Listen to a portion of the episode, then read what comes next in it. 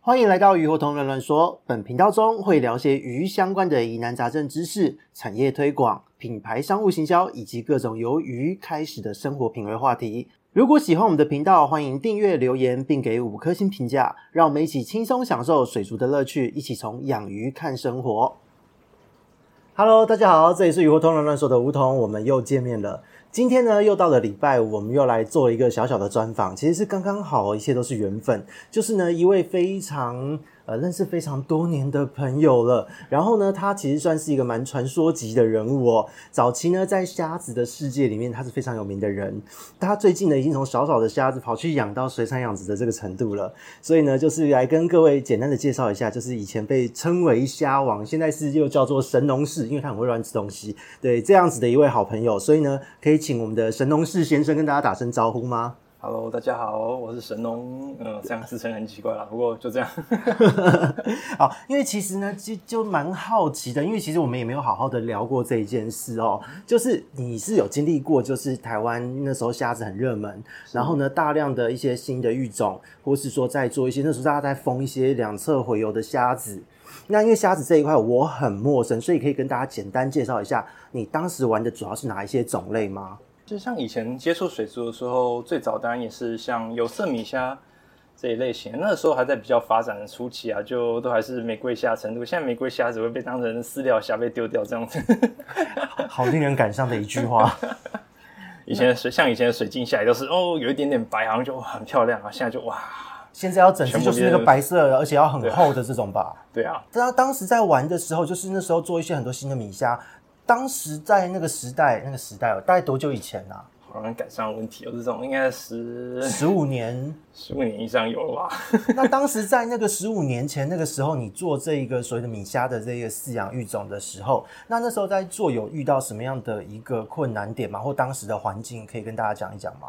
嗯，因为其实我是比较没有在接触常见的这一种陆风型米虾，当时我是就想说试着试验看看养一下洄游性的虾子，然后也有幸得到了当时还很少见的红脊虾类啊，其实是红脊虾跟大和米虾养在一起，我本来以为当时的虾苗是大和米虾，然后养一养以后哦虾苗就顺利长大变成小虾，后来发现 其实红脊虾的虾苗长大了这样子。所以是，所以当时因为那时候在网络上面，大家一直有说你的东西非常的厉害，所以那个时候是这样因缘际会之下玩出来的东西对啊就对了，就是因为有一点巧合在。有巧合性存在，就是因为当时养出来以后，所以才又接触到更多这类型的虾子，就就洄游性的虾子，就认识更多人啊，然后了了解更多虾种，就尝试更各式各样的虾种这样子，所以也是很多都是因缘际会上啊，我觉得你这一辈子，因为我们认识几年，有没有十几二十年？好像差不多哎、十几年有吧？十几年有对，那十几年我觉得你都在跟虾子为伍哎、真的很厉害、欸 对，中间你有养过其他的鱼或什么的生物吗？还是都是以虾为主？嗯，中间也是有养过其他养殖鱼啊，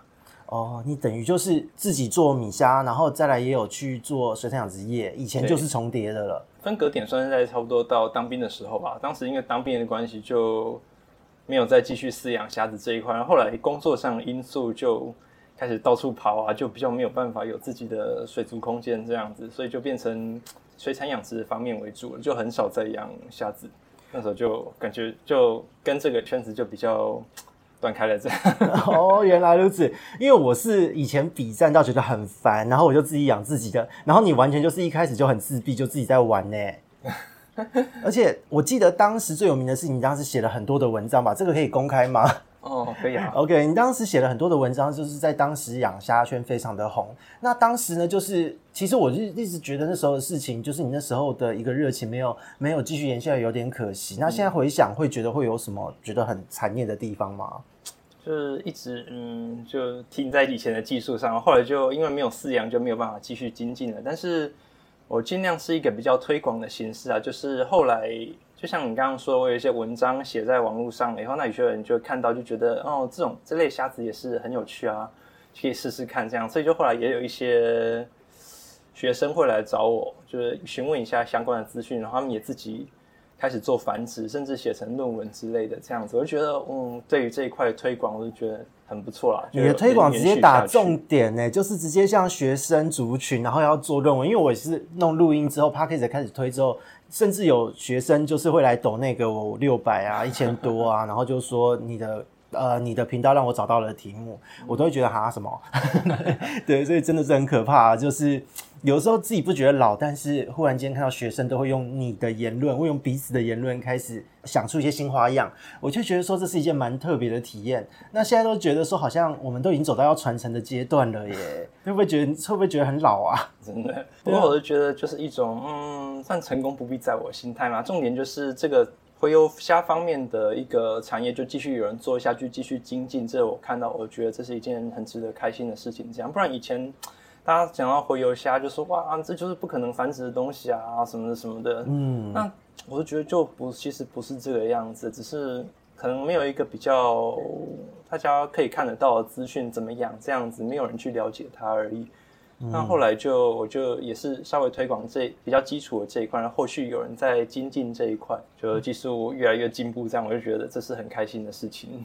哦，真的是有时候是自己投身进来这个产业，那就算后来离开了，你也会持续的关注这个产业对，。就看着对对对对，就是看着它的动态怎么样发展，然后自己当时可能做出的呈现，就好像一个种子在发芽的感觉哦。嗯是是，天啊，讲的好像我们已经传承了一样。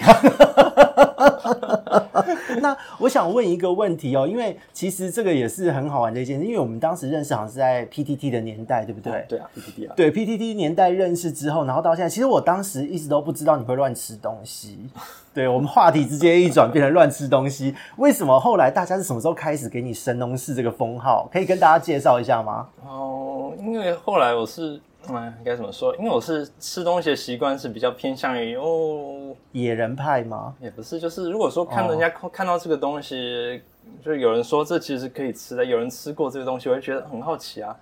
那为什么有人吃的东西，就很多东西像是枇杷属啦、福寿螺啦，你都吃了吗我都吃啊， ？OK，就枇觉得杷属是我能理解，福寿螺好吃嘛？还可以其实。因为福寿螺我是知道是它国外的是有罐头会做用福寿螺来做啦。嗯，这个小嗯螺肉罐头现在应该还看得到啦，对啊而且台对湾啊应该是 有啦。有，我记得有啊。对，没关哦系，不没关系，不知者无罪。对，没错。 那你当时吃，就是因为大家看到大家在吃，你也开始试着吃吗？我就看到有一些就有吃过的资讯，我觉得嗯，那为什么会没有人吃呢？我就想要了解这一块啊，就实际吃过很多东西，我是觉得就实际体验过，你再觉得它好不好吃这样子啊啦。哦，原来是一个一定要亲身体验过的类型，你就不会对很多事情直接下定论这样子。嗯，是了解。那你目前吃，因为我那时候我一直印象很深刻的是，本来我们是在各忙各的，后来因为推广产业，大家在同一个群组内，嗯，然后开始看到你有就是。好像是自己在养殖池的下杂鱼，就是跑过来炸鱼炸虾，你把它捞起来就炸一炸之类，对不对？对对啊，啊、我很好奇你有吃过什么比较奇怪的东西？奇怪的东西哦，基本上我其实我吃的都是一定是人家说可以吃我才会吃啊，不会说就那种哦没有没有，就是尝百草，真的就是没落有实其去实没有试真的毒尝这百样。草啊， 哦所以吃的都是嗯、呃应该是不会出事的那一 种。 ，OK，因为我那时候看到最惊悚的就是，呃，你用一个一个锅子吧，然后你直接放了一堆，就是在可能是在虾苗池还哪里，我嗯忘记了，反正你捞了一堆就是大肚鱼、下杂鱼，就是杂鱼、杂虾嗯。其实那个我有点忘记了是麦穗鱼吧。哦，麦穗鱼吗？对，那个其实在台湾很少见，当时就不是在台湾了。对，嗯、哦，了解了解。你当时是人在哪里？那个时候在中国。在中国养哦，然后在那时候养，然后在那边乱吃东西这样哦，子。对啊，而且那个时候龙狮也是吃炸去炸炸，啊那抓到龙狮，在台湾应该龙狮也是属于很少见的东龙狮现在是保育类了吧？我记西，得是没有保育啊，可是就应该还不不是吗不是很常见的东西这样。对，因为因为我对于甲壳类啊、昆虫这一些都不是很懂。你问我寄生虫，我可以说，但是对于虾子啊，还有一些螺啊，我只知道螺是中间宿主，然后其他对我都不很不熟。对，所以今天我是比较是小白来请教的心态。螺也是吃过像那种最河里面的川泉那一种，就一整根细细的。那个好吃吗？那个很像大型烧酒螺的东西然。后就觉得嗯没有很好吃吧， OK，苦 苦的吧？ 不会苦，可是就它的口感是很很黏腻很重的滑滑的那种感觉， 你是生吃哦，还没有名义啊很重，但是煮起来它也是那种狗狗咯咯哎，对对呃 好，光想都觉得会发毛的一个画 面。我就嗯，我不会评价它是好吃的东西这样。 可是你，因为你当时这样吃，整个在网络上，大家对你的印象点都是在这边，从乱吃虾，从早期的虾王，然后变成就是那个神农氏这样 子，是因为这一些行为吧？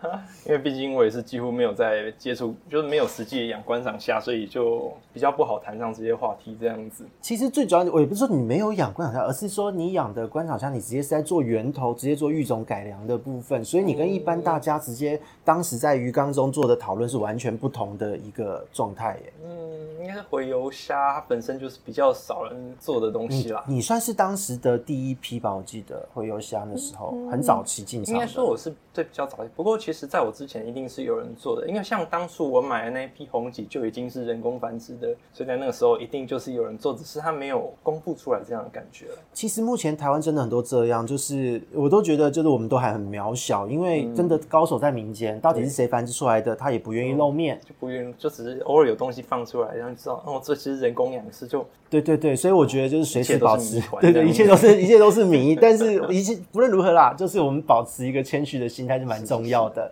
对，那我想问一下哦，因为其实，在你后来为什么会选择就是又回到了水产养殖界？因为原本做观赏虾类，做这些两侧洄游虾，弄一弄，然后又回去了水产养殖、嗯这一块，中间是有发生什么心路历程的改变吗？养殖，我觉得也就是一种，其实都还是养动物啊，但是层级是不太一 样，那你觉得哪个比较好玩？各有各的有趣吧。但是养殖真的就是比较大起，比较嗯投资比较大的那种感觉啦。了解了解，因为其实我觉得，呃，因为我以前我在做现场的时候，也是从观赏鱼到养殖，然后在室内做到室外育苗，做到就是成那个中间育成，再做到就是比较大水体的成鱼的养殖，我就觉得，嗯，其实是蛮有趣的，而且操作的逻辑不一样，但是两边、就鱼来讲是有些共同性。那在虾类呢，就是这一些甲壳类，你自己的感觉就是在观赏虾，还有这一些就是食用的虾子，你现在是在养什么虾？还有中间的差异，可以跟大家说一下吗？嗯，目前养的是白虾，白虾现在不是之前都被南美洲压制的很强烈吗？嗯对，因为进口的价格上跟台湾饲养上还是有台湾的价格上还是处于比较劣势的状态啦。哦，了解了解。那实际上在你养的这个过程，就是有发生什么样的状况，或者真的和观赏虾会差很多吗？像观赏虾的话，就是如果是像一般的那种有色米虾，和像和像水晶虾，那你就是养的过程要一直挑选育种这一种。对对对对对那，白虾的话，就是你下去以后就是一直投饲料，然后观察它们的状况，等收成那样，就没有说那种一直挑选育种的那种感觉，就被被你说的好像很随便，你知道吗？ 也不是很随便。我觉得就是不同哎、因为观赏虾很大过程就是挑起来，然后一直一直挑，一直挑，不断的挑选这 样。跳到老花都出来，这 样提早老哦真的花是，这样，因为一整盆的虾子在那边数，啊啊啊啊，一直挑，一直 挑。哇塞！我都觉得就是很厉害，就是在养观赏虾，因为我觉得虾子第一个它就小小只的，然后你要选育要挑色，那你要拿着一个类就是小汤匙，没一直捞，真的，对对对对，哦，我觉得这真的很痛苦。食用虾就是不太一样，食用虾就是你必须看它的状态，可是你不会说诶就这样一直很精细的挑选，什么就没有这种操作了。了解，那我想问一下哦，就是以前你在做这些观赏虾的时候，它主要是在呃室内养吗？还是说它是一个半开放的棚的这样的空间呢？因为以前我都是比较属于实验性质的话，那都是在室内养殖为主这样。哦，室内养殖。那你现在做虾是完全的室外吗？对，目前是室外的。那你当时这样子养，就是当时养的时候，像你出现了这个意外，做出了这个当时没什么人发表的东西。虽然说一定高手在民间是有人做，可是你当时做出来，你那些所有的拍照记录，一连串的这些东西，自己这样完成下来，到现在你觉得这些东西有让你在应用到什么别的种类的养殖吗？嗯，我觉得很大是在于就是观察的细致程度吧，就看它们，因为虾苗你要注意它有没有吃东西，因为其实吃东西很多东西它吃进去它啊不一定有利用，就看它观察有没有长大、啊，你就必须要随时确认它们的状态有没有成长，都要记录下来。我觉得这是不管你在养什么都是很重要的啦。对我其实其实我都觉得有时候做实验就是这个实验的记录才是最最私密、最机密的资讯都在里面的， 发表的还是筛选过的资料，最机密的、最厉害的都在那个实验的记录。哎，那你现在主要都是在哪一边养虾？嗯，目前主要是在东部养虾，就东部后不续是最近台风很多 吗？还好吗？今年的还好产量还好啊吗今年的产量就嗯没有那么理想。 ？OK，所以生一年有差吧？我是觉得就是温度上还是有很大的影响啊。温度就上像吴桐说，就是细菌性的问题，就比较容易出现细菌性的一些问题存在这样子。所以在目前现场的白虾之中，会有什么样常见的细菌性的疾病吗？还是说就是水中的菌的一个菌相的改变造成的各种问改变题？这样子就是水质很容易不稳定，加上你水质控制不好的话，尤其是这种弧菌的东西又是无处不在。每次很多人都说哦弧菌感染，可是其实很多时候应该都是弧菌只是最后一根稻草那种感觉。因为我觉得弧菌它是一个环境常在的东西，对。啊那环境常在也就是代表，如果你的生物身体够好，它完全不会有事。嗯，对。那所以虾子最近是可能是热还是什么样的状况？反正今年的虾况好像都都是不太稳，就对了。不是没有那么稳定。对，那你们这样子产量的整个的状况，就是今年如果不是那么的理想，那在目前在你们的这整个的收成或是在你们的销售上面，有没有什么一些应变的一些策略呢？或是一些不同的一些做法？还是说你们就是请水车，大家直接那个运虾车过来，大家收走集货这样？目前还是以就维持自己需要的量，然后尽就可能还是以尽量出走，再整理完再准备下一个批次的样子这样子为主啦。完全是生产端的作业就对了。对，嗯，了解。那我想问一下，因为你在东部哦，通常我们讲养殖业都是这样，它都是一整片的，可能是海岸线或是一整区都是在做养殖。是你们那边有很多厂商吗？就是一整区这样子。嗯，我们是那边的形式是比较零散点在的，这样子比较没有那种一整片的形式，不会说像呃就西部啊南部那种就是一整片的养殖区。对，那边真的情一，况不太那一个样那边真的一路这样开下去哦，一整片的一整条都是，就是对面是某一家，隔壁又是哪一家这样。你在空拍图看到就像田地一样啊，四四方方的。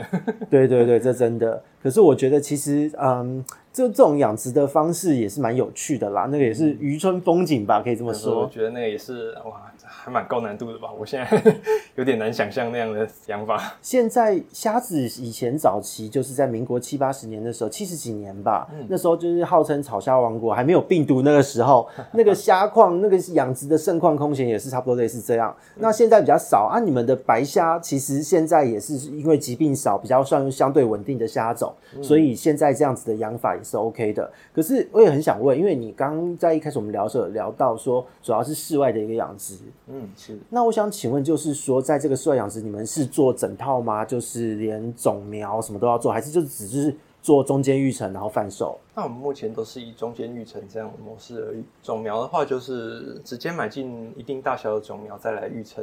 这个苗也是台湾苗吗？嗯，看情况。不过我们大部分是以进口苗的情况比较多。进口是以所谓的没有特殊病原菌的，嗯，就进来的时候都会经过检验，它检验书上面是没有一些它指定的病源，这样子才能够进来。因为这个防疫所也都会有做检查。目前防疫所检查，像他们主要会检查白虾会是哪一些疾病啊？白下的话，我们目前比较关注的是在于微孢子虫的部分嘛，啊，孢子虫吗？对，还蛮常见的吧。啊，真的啊、它因为就是那属于那种又不会死全部死给你看，就是觉得哦看起来虾子很怪，然后就一直拖时间长不大那一种，就很麻烦。我觉得其实，在水产养殖的环境里面，最讨厌就是这种长不大的一些病原菌，因为让你的东西长不大，就代表你也很难除掉它。对，嗯，这真的人生很难。那除了这个没孢有没有办法当机立断的想说哦这个到底是不是出问题了，你有点不容易判断它。早期就是在遇到那一些像白斑病啊、各式各样的奇怪病毒的时候，就是如果你的虾子已经长到一定的大小，你忽然发现它中病毒了，还可以赶快打捞起来卖。对，但是反正这东西不会传染给别的生物啊。但是现在好像呃，这个病毒现在也没有什么特别在听到了，反正前一阵子是听到就是红彩病毒吧，虾子的是始祖目红彩病是 毒。我们对，那这个红彩病毒对于你们的实际上的状况影响有很严重吗？嗯，也是有听到附近的厂子也是有得到这个状况。那我们自己的话，可能是没有送验啦， 哎、是这样吗？对，所以你们家完全没有这个事情。就没有注意到他们的状况，这样没有注意到这个状况啦。了解，哎、那其实你们整体来讲，你们家厂子的虾状况不错，哎，就健康程度也 OK，管理的状况也 OK。今年唯一会影响你们产量的变因就只有温度吧？你们那边现在水温都大概多少啊？嗯，像之前最热的时候，水温可以到三十二度左右吧。 三十二度养虾吗？对，因为就是没有遮阳措施，这样那个太阳出去，人就觉得受到死光照射的那种太阳啊。那你们这样子做下来，工作量会很大吗？ 工作量的话，主要是我们还是以重点工作处理完为主啦。我因为我相信哦，在我们的频道里面有很多的听众是纯粹的观赏鱼，嗯，是那所以可以跟大家分享一下，就是你们一天的工作大概从早上起来到结束会是怎么样的一个过程吗？一早起来就是以巡视跟喂食为比较主要的，就是喂食饲料啊，然后捞死虾这样，子夏会有的吗哦话？如果 有的话，也蛮不妙的。这样子一早起来就那个睡意都跑掉了这就觉样。得哦，心情压力沉重这样子。 OK，好，那现在喂食巡视，我们目前还是以比较以净排水为一个水质调控的主要手段啦。所以你们是在意思说你们的环境场域是在呃地上的土池，可是直接就是可以抽水，然后直接快排这样出去，是，所以每天早上都要做一次。呃，基本上是每天对，哇塞，所以就是要控制它排水的量，我会抓一个小时左右了。主要还是以监视现场状况为主啦，因为会死以外，我就觉得就是以确认现场的状况，监随时监视这样子为主，我们随时临机应变这样。所以你们这样子监控之外，会不会有就是可能每天要定期的测验水质啊什么之类的工作？水质的话，我们比较偏向于定期检测模式这样子。平常是有做监控吗？还是说就是呃定期检测记监控的录话数据？是以监控的话是目前是有仪器溶氧跟 pH 这样为主。所以像这种所谓的一个监控，或是像最近很热门、很夯的，应该说夯很久，可是我一直觉得没有很好的应用，就是所谓的 AI 养虾这一块，有办法取代你们的人力投入吗？就我们目前用设施，我是觉得还没有办法，但是它是一个很不错的辅助，可以因为如果你人力检测的话，你很难掌握到一个整体的一个长期波动的状况，就是长期的数据啦。你就比方说每一个某一个点点位，然后检测一下这样。那 AI 的话，自动检测就可以帮你比较建立一个长期的数据，让你可以掌握它的趋势之类，我就觉得是有它的帮助存在的。那你们定期的检测是干嘛？要测看 AI 有没有宕机，是不是？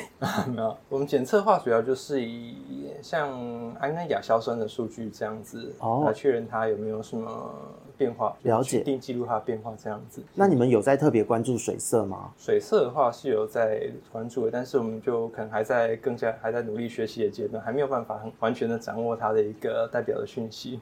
哦，了解。那诶、那我想问哦，一般在做室外养殖的，就是自己都会有一个就是保种的地方，就是找水，你会保种，会干嘛？会做自己再做一个呃简单的扩大培养。你们厂子也是这样吗？嗯，目前是没有做这一块的。所以那你们的找水就是自然让它自然生长，还是说你们会自己去外面直接去叫货接种找种呢？目前是以自然生长藻类为主，哇，那还蛮自在 的耶。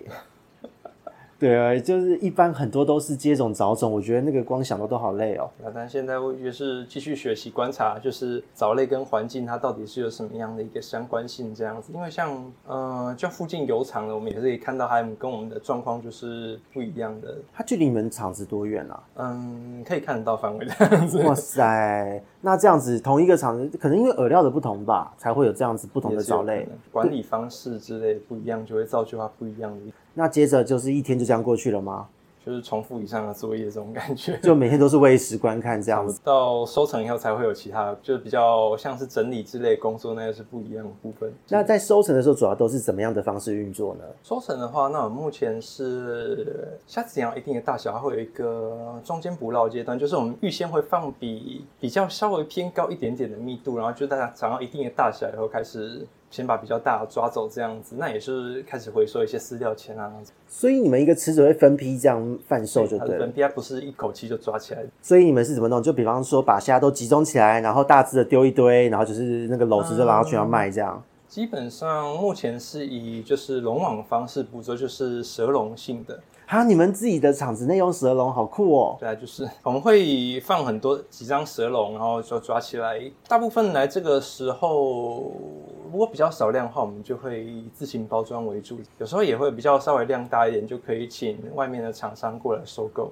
哇，听起来这个真的是非常方便，而且你们感觉厂子的规模是小而巧的感觉，嗯精谢致谢型厂不是那种很大厂，对，否则的话用蛇笼这个我真的觉得太酷炫了吧，应该说，我们那东部附近就比较偏向这个模式啦。对，大家都是这样啊。就我观察到的很多都是这样子啊啦。原来如此，对，因为我因为我好久没有看到虾场的客户了，对，那所以在你们这一边就是用蛇笼这样子抓，抓了之后它是怎么样？就是抓了之后再自己筛选大小，嗯，这个部分我们自己抓是这样啊。如果是由其他外面的厂商收购的话，就是由他们在自行处理。就不理他，让他们自己抓自己塞。对，不过也是他们会有一些，也是会大概挑一下大。如果大大小说，如果说整个大小也参差不齐太严重的话，也会影响他们的评价。那所以目前在你们的这个养殖的这个过程中，虽然说除了说打捞，或是说在做收成的时候可能可以委外，那你们平常在养的时候自己收有没有发现一些比较特别的一些一些状况？就比方说里面混入了奇怪的小生物啊，小生物的话，目前最头疼还是如果没有管理好的藤壶问题吧。藤壶啊，对啊，它是土池吗？不是不吧？是是水泥性的，水泥池，然后上面长藤壶，对啊，那那就是极度可怕的时候。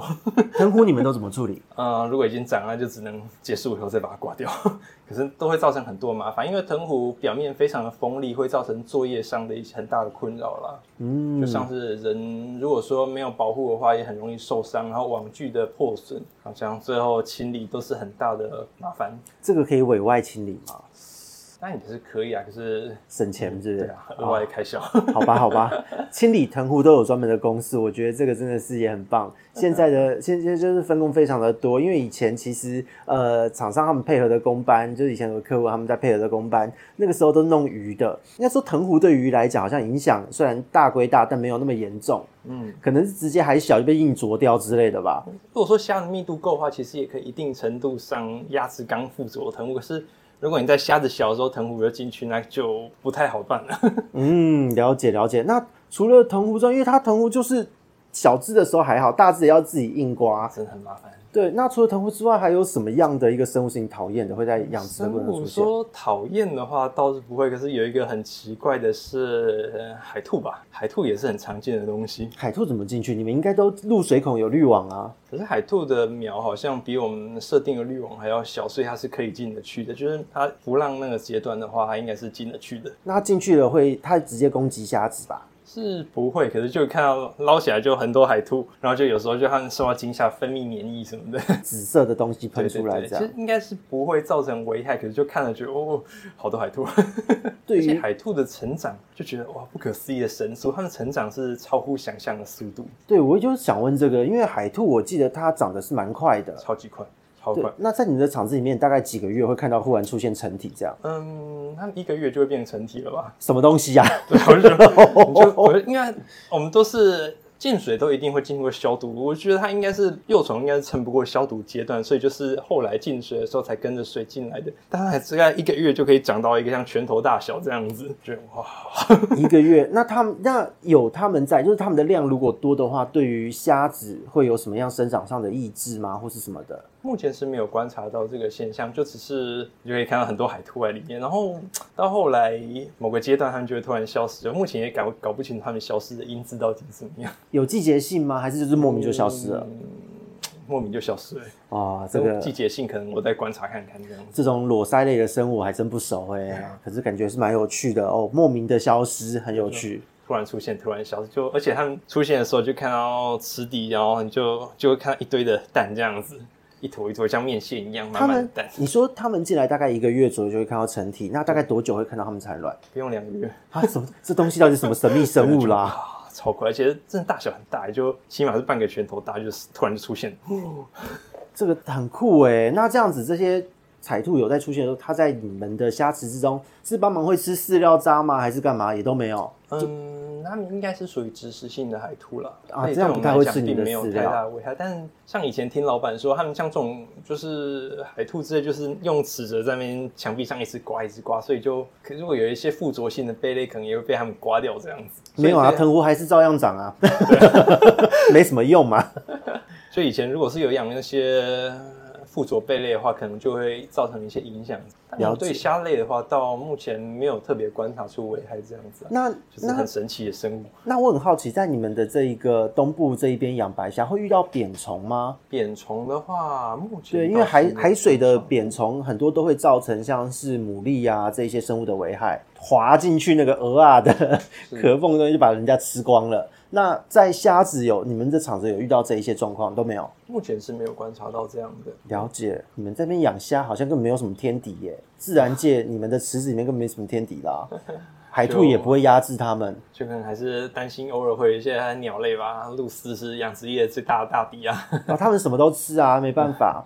呃，鸟类鹭鸶他们来，因为他们其实这也是最尴尬的。呃，食鱼性的鸟类是很多寄生虫的宿主，是最终宿主。而且他们有时候也会，就像我也虽然我不晓得这个说法是不是真的，他们就是叼着，然后到到处跑，然后可能就会传染疾病这样子，就叼着其他地方的虾子又跑过来，然后就沾一沾。所以你们这边有遇到各种惨剧吗？没有没有直接证据啊？说这个叼着下得到别的池子，这个我有亲眼看到过， 但是我这个会感染疾病，我也相信。可是我很好奇，就是别的池子的这些虾，现在应该你们那边以东部来说，各个厂子的虾苗来源应该都差不多吧？这是不一定啊，也是有不同来源存在啦，就看每个厂子怎么做选择，经验上的选择，或者是就想做新的尝试，都是有的。 哦，那还真的就是不一定了，因为以前的经验中哦，早期我在帮忙做这一些这一些的一个现场的评估的时候，很多都是他们直接就是呃大家一起 share 叫同一间的苗，嗯，是。对对对，然后就是可能不知道是省钱还是怎样吧，啊反正就方便叫也。是有这样的状况，不过现在厂商就是比较偏向于送一趟，就可能比较长途的，像一一整条路上这样送一送，然后是不是每一家都有叫的是不一定的状态这样子。觉我觉得其实现在你们的养殖好像整体来说虾子跟以前的状况又不一样，还是嗯说不知道是因为规模比较大，或东部跟西部做法不太一样，反正就不很同地区也有不同的养殖方式啊，像我也是不太，目前还是不了解西部是怎么运作的这样子。你们未来会打算走自产自销的路线吗？嗯，但也是有这样的打算，就可能也是要打出自己的通路。有些厂商也是，有些就是厂子也是做的蛮不错的，有他们自己的通路销售的不错。像我们就还需要再更加努力推努力在这一块了。因为其实目前就是所谓的小农、青农，现在非常的多。那这些小农、青农，大家在做的时候，其实就是品牌力十足，然后话题性十足，然后东西卖比较贵，文青赚文青的钱。那你们现在打算要做出自己的一个通路和品牌的话，那你觉得在目前你遇到的最大一个问题，因为现在还没正式的开始，但你觉得眼前会遇到最大一个问题会是什么？我觉得还是一个呃差别化的问题吧，因为是好精准的一个用词差别化，哎，怎么说呢？因为确实在东部的话，每一个厂商之间，我相信大家都是品质都是做得很好。那我们要如何做出一个可以让消费者认同我们是有品牌价值的东西，就是一件不容易的事情。这样子，那你目前在自己的这个厂子里面，因为我相信，身为神农氏有这个名号的人，自己有吃过自己家的虾，那你觉得吃起来如何？说不好听的话，会不会被老板打？跟西部虾比较的话，因为我们是东部的话，都主要是以纯海水养殖。那纯海水的话，虾子为了抵抗外界就是渗透压的问题，它们会更容易累积体内的一些氨基酸之类的东西，所以相对来说会比较鲜味会比较浓厚一点啦。所以在西部的养法跟东部差非常多吧？西部的话，就还是以混养或者是以半淡咸水的方式是比较常见的，以虾子来说，白虾来讲的话，半淡咸水会长得比较快吗？是它会长得比较快，渗透压上。生存的压力比较小一点，这样子， 这跟鱼一模一样。那我想问一个问题哦，那它长得比较快，它之后就算它长大了之后，再把它丢回纯海水的环境再养，会改善它的肉质或是味道 吗嗯，这个目前我是没有试过，但我想应该是有机会的。 ？OK，这个就感觉很像台湾雕，你知道吗？ 对，养到一段时间之后再丢去海里面，然后等它变甜了之后再把它拉回来，这样。但是东部目前的话，我们那边的附近的场域就是没有淡水资源，所以也没有办法进行这样的操作。目前在以东部来说，因为东部其实就像嗯这几天这几天的台风好了，嗯东部很长就是一个台风首当其冲的地方。嗯那虽然台湾前面三四年都没有什么台风，今年特嗯多，而且又剩一年。像我们厂子说，就是其实都真的很久没有遇到台风了。对啊，那那在东部这样子的一个状况之下，养殖户会很多吗？应该不多吧。我以前去东部的时候，我记得只有到就是宜兰壮围那一带还有一些，然后中间就好大一段空窗。嗯，是比较零散状态，因为呃，因为我虽然我不是实际经营者啦，啊但是据我了解，就是现在开发已经变得非常严格，所以你也没办法说就是在做很多的扩增，就是场地的扩增，这样都是很困难的事情了。等以前遗留下来一些遗迹继续经营这样子。所以等于就是说，以前比方说家业就是做养殖，他们就世袭下去，这个就是最大的利基了吧？现在新的年轻人如果要投入，要自己当老板，不是那么容易的就在东部这一块可能是比较不容易的啦。啊！这个人生也太难了吧？那所以你在这样子从业的这个过程，目前等于是说，当完兵回来这样重新投入了养殖业，这样养多久了？嗯，这样的话，前前后后虽然说是各种养各式养东养西的，不过也是将近七八年这样子吧。 那这七八年的时间，哇，你养很久哎、对啊，但是对啊，没事。 OK，那那这七八年的时间，你在这个养的过程中，就是你中间除了虾类之外，还有养过什么样的生物？可以跟大家分享一下吗？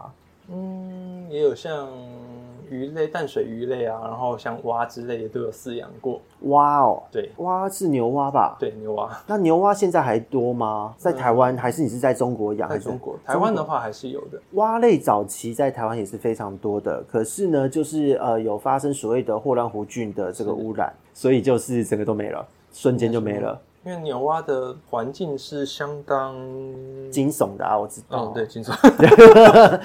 所以我很好奇，就是在中国这样子养，那中国那边的环境状况有比较好吗？还是一样更惊悚？ 更轻松的。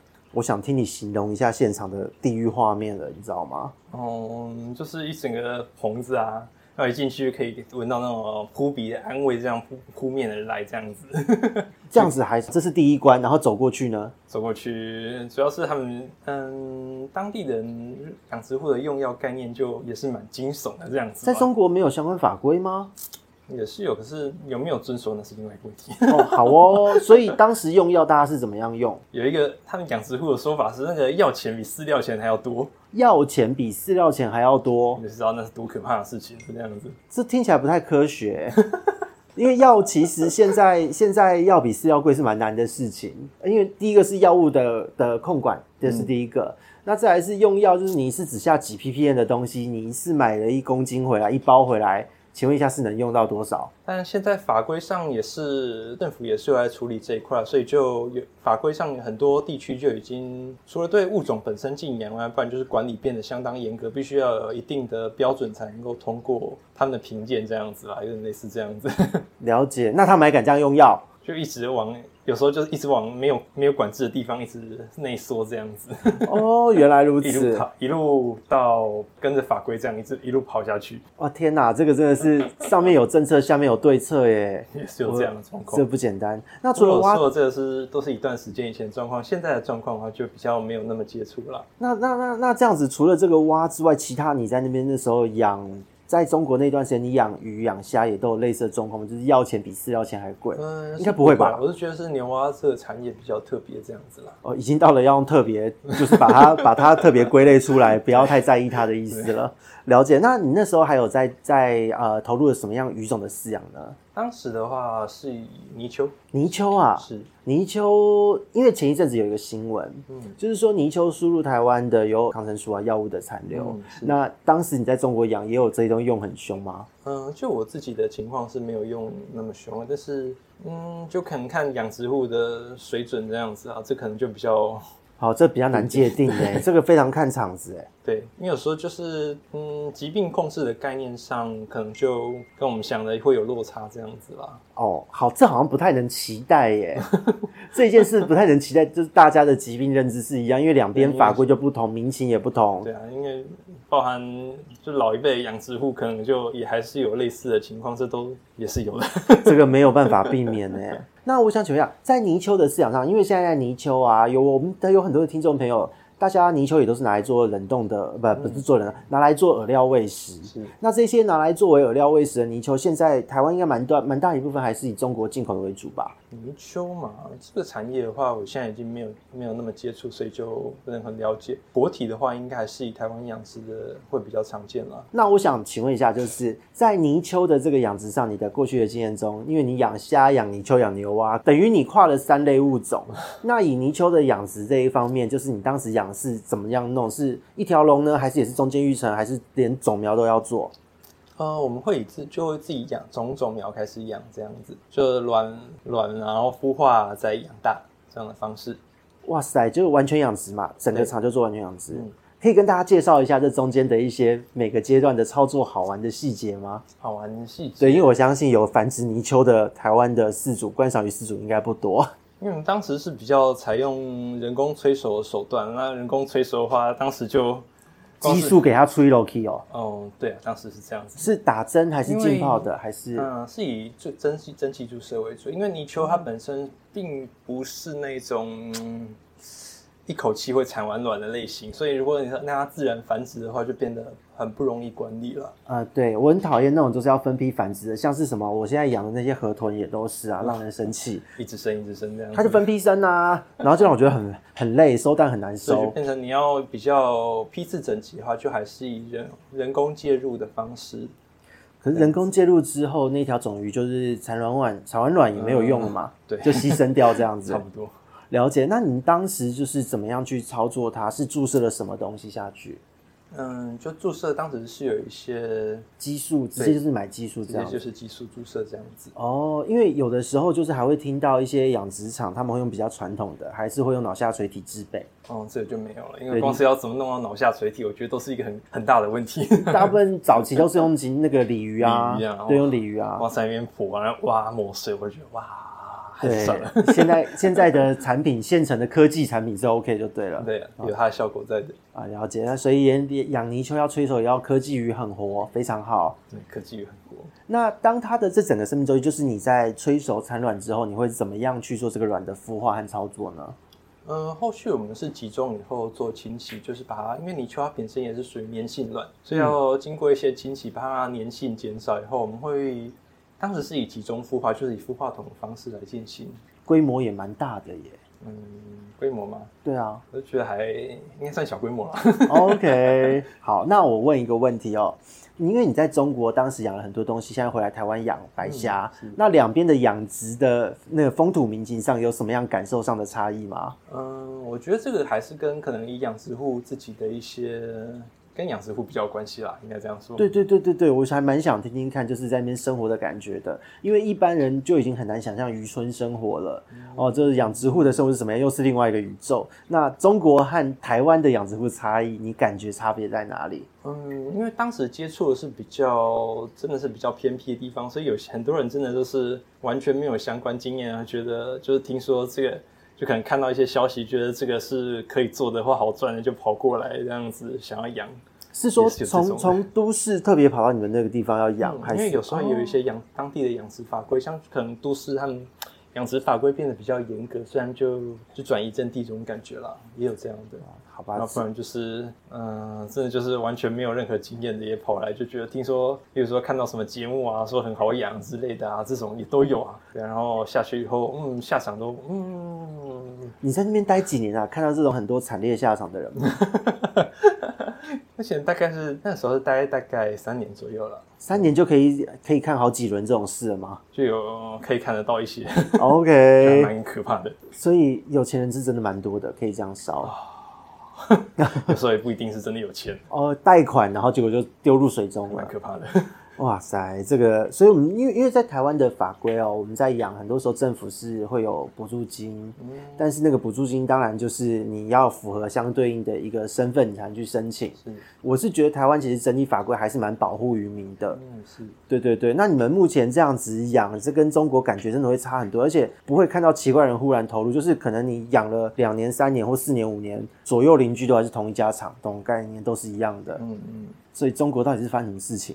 嗯，那边是随便随随便便都可以一个厂就进驻的意思吗？就可能地就地跟就是一些当地谈好以后，可能就开挖，直接挖一个挖出来池子什么 的。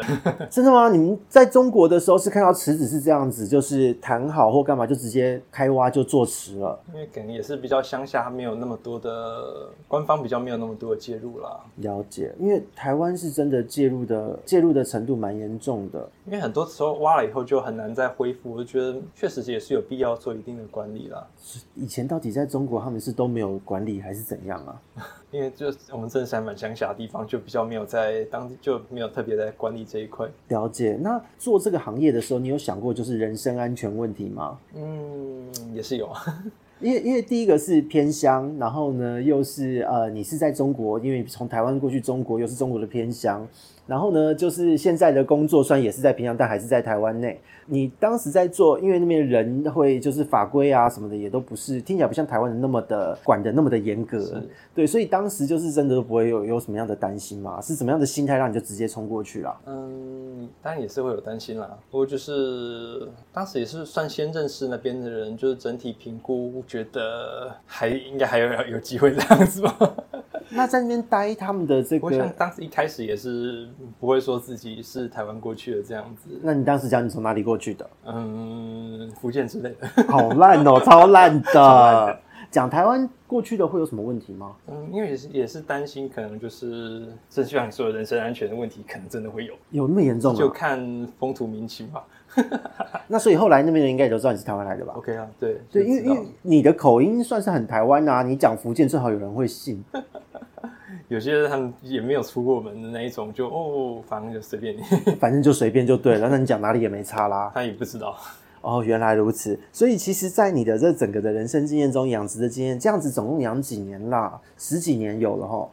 呃，如果你要说连观赏鱼，就是小时候，因为我们家是小时候，我爸就也是喜欢养龙养溪的那一种啊，嗯，所以就是小时候就有海水缸啊啊之类的。啊、从小就从小家学渊源非常的 深厚，这样了解了如果解这，样换算的话，当然是有十几年了。十几二十年有。等一下，因为这样讲，今年贵庚呐哇，三十四呢， 哇已？OK，经步入大叔的阶段了。没有，我现在才要，我现在虚岁四十哦，这才叫大叔。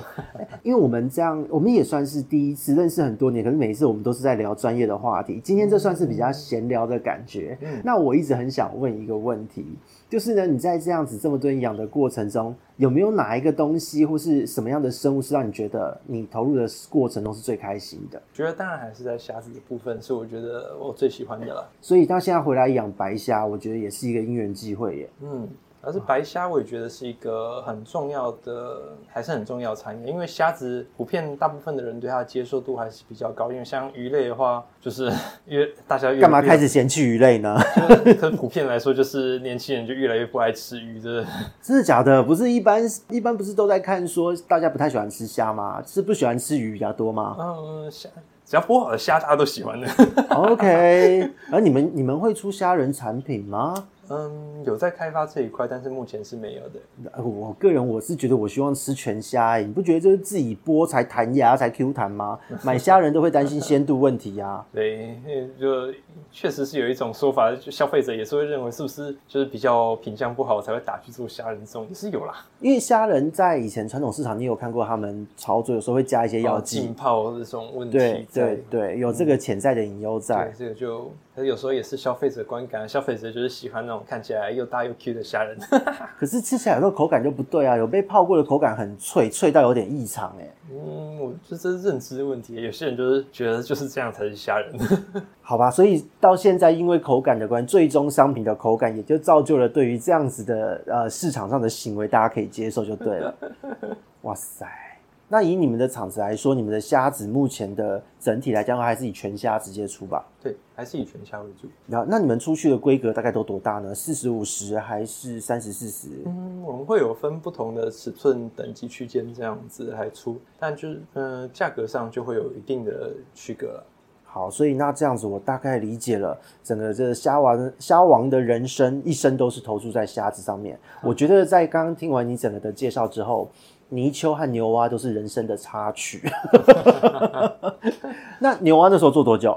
牛蛙是兼着做大概一年左右吧，还能撑一年哦、就是嗯每我天聊都被每天都被阿莫尼亚冲鼻子。也没有，那个是其他养殖户。我们自己的话则是，嗯、比较采鱼那种半放，就比较放养的模式这样子。那不会有细菌问题吗？细菌你是指就是比方说像是红斑红腿病毒啊，不红斑红腿菌啊那一些都会 啦，都会有。啊但是我觉得高还是高密度养殖比较可怕一点。那个真的是哇，一整片，虽然就是就说就是要，所以他们 才说要钱比私药钱还贵，就是各种奇怪的东西砸下去。可是养牛蛙，你高密度养殖那个疾病就是很可怕嗯啊，那个真的没有办法。就是我觉得那个环境真的是还蛮惊人的东西。那这真的是没办法，这个牛养牛啊，就是这个没有办法。因为早期台湾真的就是因为死在呃所谓的那个霍乱弧菌验出这个东西，嗯超可怕的。对，所以这真的没有办法。那再来就是我也想问哦，这样你在养那个呃泥鳅的这个过程之中，你那时候也是养了多久？泥鳅的话，大概就是两年左右这样子。泥鳅养两年哦，很对，久但是了。是断断续续的啦，就是因为我是那边的话，冬天比较寒冷的时候，就比较不会进行养殖作业这样子。如果像牛的话，就是完全进入冬眠的状态，哦所以其实你在那边的生活，在养殖的时候，你是好几个厂跑来跑去这样的。也不是就是只有在特定的季节才会比较有在作业这样。那在冬季的时候，就是处于比较没有作业的状态。 那冬季你们的工作都是什么？冬季的话，就是属于准备性的啊这样子而已。哦，了解了解，哇，所以其实养殖的生活也真的是看老天吃饭，在中国又特别有感哎。那就季节很分明啊，对，台湾好像就比较没有那么分明了。现在、嗯，因为那边是整个就是会结冰下雪那种，所以你做养殖就是有很受到季节的影响啊了。哇，恰文姐哦，你当时在中国在养殖的，在在干养殖业的时候，你那时候是在中国的哪一个省份？嗯，江西江西是算是会下雪的地方，好像是哦。对，还有下雪的。哦，江西我好，我忽然间好地理的位置开始概念好缺乏 哦。对，江西大概在什么位置？可以描述一下吗？嗯，要说的话就是在福建的在西边这样子。那我这样子大概理解了。好，那在今天其实就真的是轻松的闲聊集，聊一聊大家在聊一聊你在养殖的这一些想法、经验，还有就是各式各样的一些呃人生奇怪的历程。那可以跟大家分享一下你在养殖业就是从业这么多年自己的一个想法和感受吗？哦，就我来说，我当然还是非常喜欢养殖业，就是看着生物这样子在自己的照料之下成长啊，然后达到收获这样子，我就觉得这都是一个很棒的经历啊。那那我想请问，就是在这个过程之中，因为其实产业一直在变迁，你会担心未来会被，比方说像是外籍劳工啊或是什么的取代吗？外籍劳工的话，目前还是一个更多在劳力辅助的阶段比较多啦。那我们的工作更是除了自己下去做以外，更偏向也是属于决策方面的事项这样子，所以我觉得这两者是还是有差别的。了解了解，所以其实呃，管理才是你们的主要的工作了。对，那你们平常下场在干嘛？撒饲料这样子？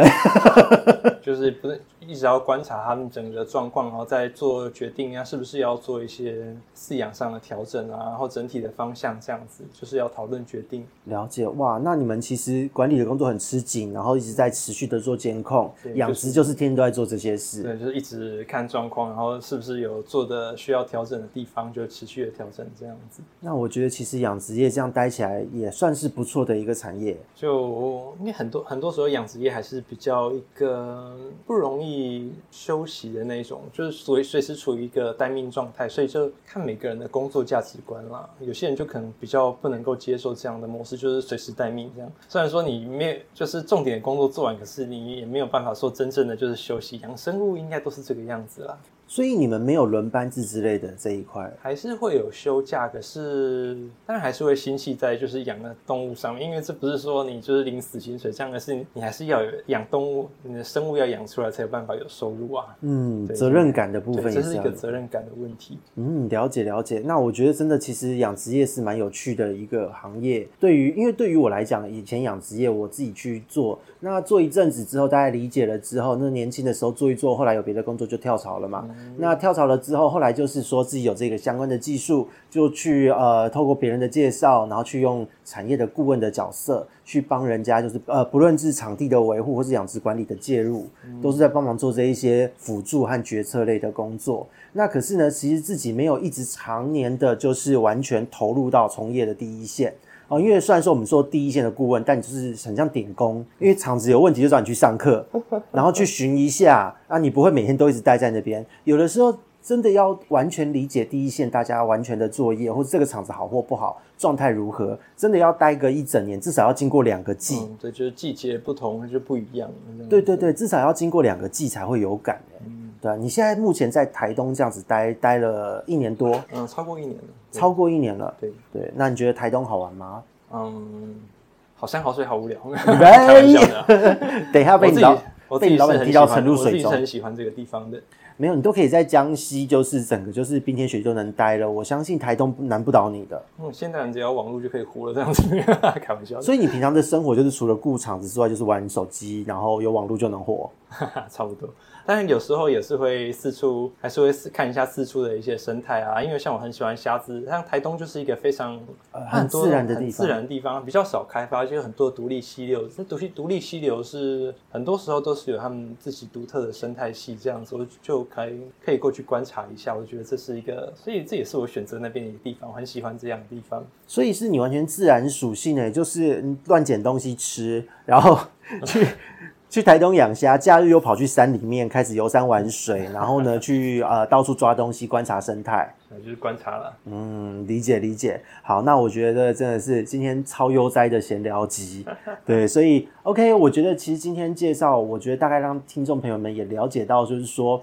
在这个中间的一个情境转换，还有就是从观赏家到养殖业，那选择养殖业的人要有什么样的特质？我相信在这一集呢，听众都听得出来了。 如果耐不住无聊，然后呢没有办法享受自然的人，好像撑不下去哦。就可能真的是很吃人格特质这样子啊，啊，一一比起专业能力更吃人格特质的就对了。都很重要的。但是真的是，如果没办法忍受这样的工作环境的话，可能就不容易待得长久吧。有些人就是喜喜欢在比较有都市性的那种生活感觉，可能就比较困难一点这样子。了解哇，那我觉得真的是也让想要投入这个产业，或是喜欢这个产业的人，或是根本不熟这个产业的听众朋友，都抓得出一些轮廓了。 好，那我们在这边呢，就是我们这一集的录制也差不多到了一个段落。我们下一次呢，再来聊一聊，我们下次再请你分享当时这个美丽的意外状况，就是你在繁殖的过程中是怎么发现的，或者中间有什么样一些新奇的小事物。那我们这边呢，就在最后跟大家告一段落了。哦，我们这边是雨活同人说，我们下次见，拜拜拜。